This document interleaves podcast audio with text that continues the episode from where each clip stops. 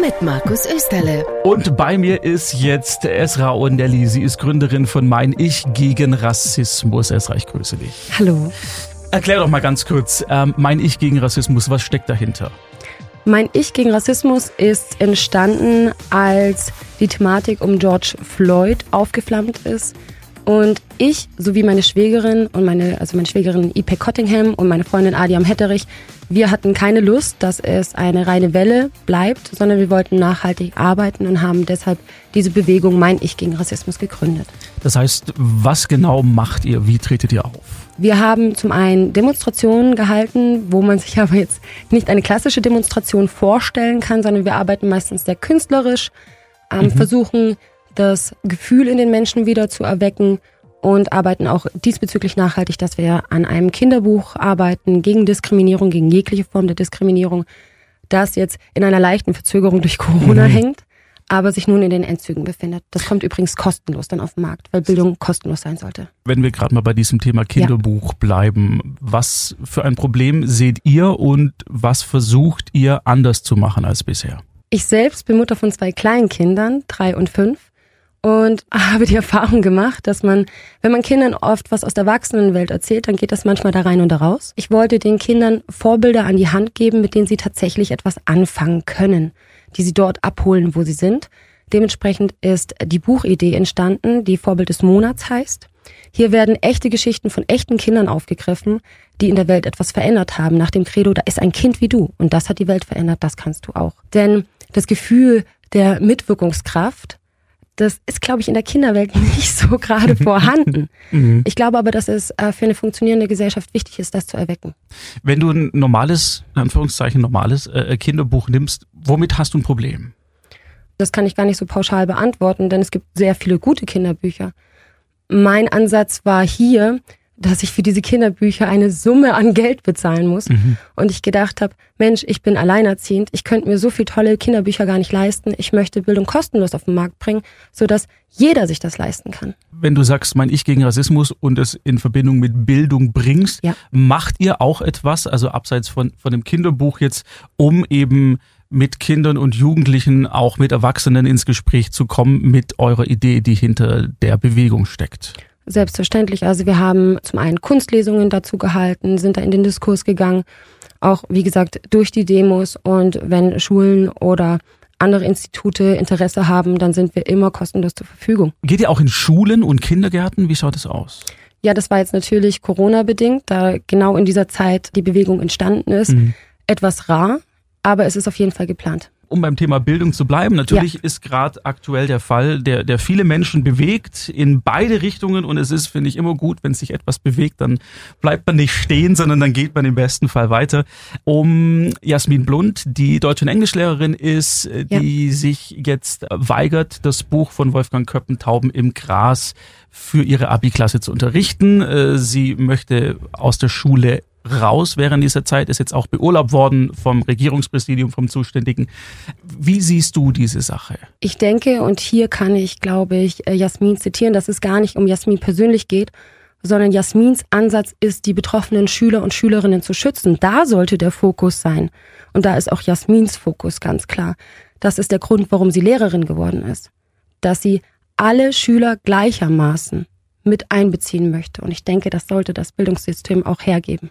Kannst du mal ganz kurz skizzieren für Menschen, die das vielleicht auch nur am Rand mitbekommen haben, ja. wenn du sagst, die betroffenen Schüler, inwiefern sind Schüler und Schülerinnen betroffen davon? Das Buch ist übersät von hunderten Malen von dem N-Wort mhm. und auch von einem generell rassistischen, sexistischen und antisemitischen Bild.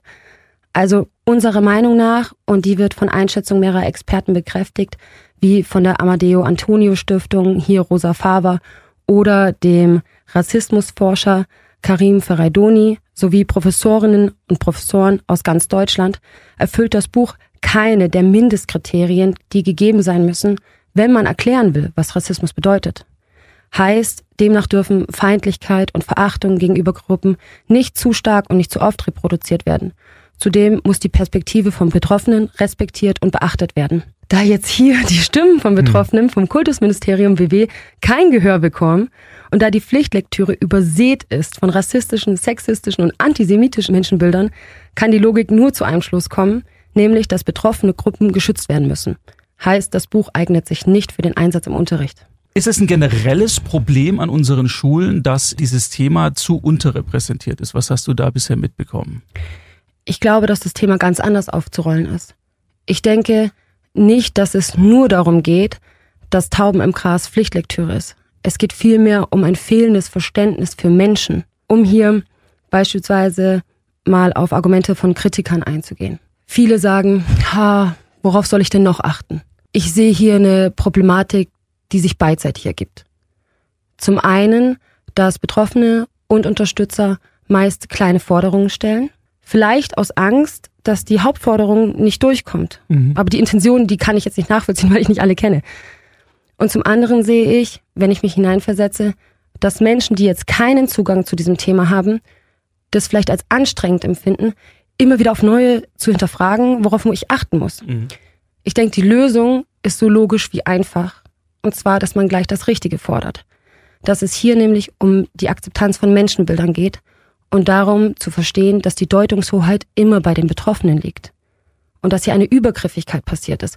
Und diese Übergriffigkeit hat auch geschichtliche Ursachen. Und man muss schließlich den Kern einer Problematik verstehen, um ordentliche Lösungen zu mhm. finden. Ansonsten haben wir immer dieses aufflammende Für und Gegen, bei dem sich am Ende keiner wirklich wohlfühlt. Mhm. Also keine der Seiten. Etwas, was man auch oft von Kritikern hört, ist, ach, ich meine, das ist doch gar nicht böse. Oder zum Beispiel, ja, es soll ja gerade der Aufklärung dienen.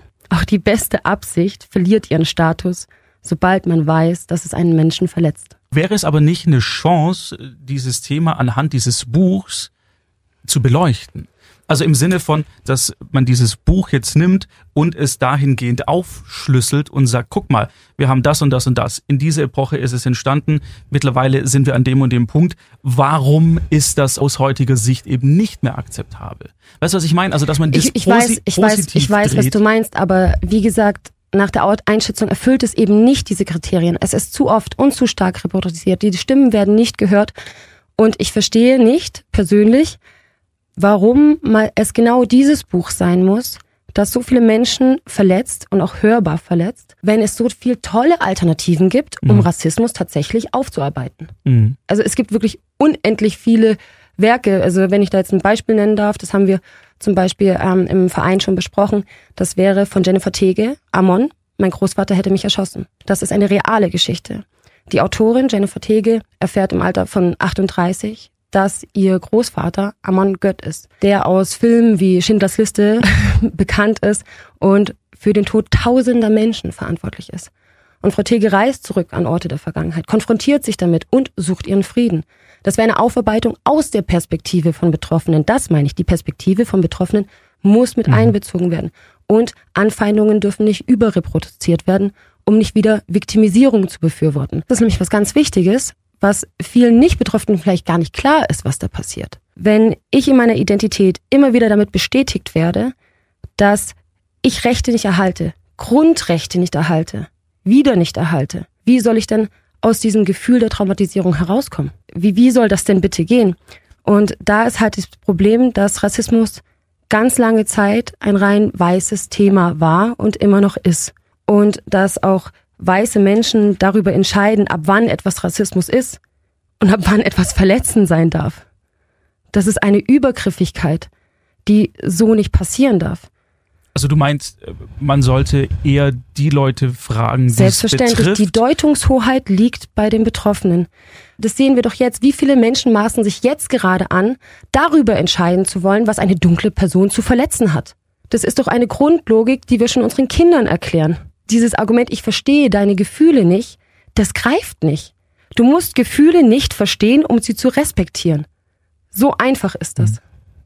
Also richtet sich die Kritik auch an die zuständigen Personen, die eben für die Auswahl dieser Lektüre zuständig sind, weil ihr eben sagt, es gibt so viel Besseres und offensichtlich ist man da nicht mit dem entsprechenden Feingefühl vorgegangen. Ja, um da hat die entsprechende Expertise anscheinend gefehlt.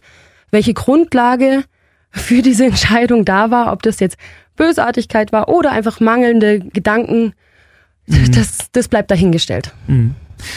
Wie, wie, wie seht ihr denn die Erfolgschancen, dass sich daran noch was ändert? Habt ihr darüber auch mal gesprochen? Also es ist ja offensichtlich beschlossen, die Pläne stehen schon im, mehrere Jahre im Voraus fest. Wie schätzt ihr das ein? Ich persönlich glaube, dass hier die Frage im Raum stehen muss, was wir eigentlich bezwecken wollen. Wenn es Aufklärung ist, dann geht es deutlich am Thema vorbei, denn das Gegenteil wird bewirkt. Rassismus wird über dieses Buch in die gesellschaftliche Mitte gebracht. Um zu beantworten, wie ich die Erfolgsaussichten einschätze, möchte ich sagen, dass selbstverständlich vor uns schon so viele Leute gefordert haben, dass alle Menschen gleichwertig sind. Ich denke aber, dass sich etwas verändert hat in der Gesellschaft. Wir sind im medialen Zeitalter so engmaschig vernetzt wie noch nie. Mhm. Wir sehen Tränen in Echtzeit. Wir sprechen uns länderübergreifend Mitgefühl aus. Wir beginnen gerade global zu fühlen. Und auch ein Bewusstsein vieler Minderheiten für ihre Rechte wächst wieder. Dazu muss man aber verstehen, dass wir durch diese Übergriffigkeit in der Geschichte ihnen diese Rechte enteignet haben. Ist bisher in der Schule zu wenig darüber gesprochen worden? Ich denke, dass in der Schule, so mal ganz meine persönliche Meinung, also auch generell zu wenig, ja. zu wenig gesprochen wird. Zu wenig gesprochen wird über freies Denken. Und dieses brauchen wir für eine funktionierende Weltansicht. Fehlt dann Lehrerinnen und Lehrern teilweise auch das Handwerkszeug, um entsprechenden Unterricht methodisch, didaktisch aufzuarbeiten, um dieses Thema adäquat zu besprechen?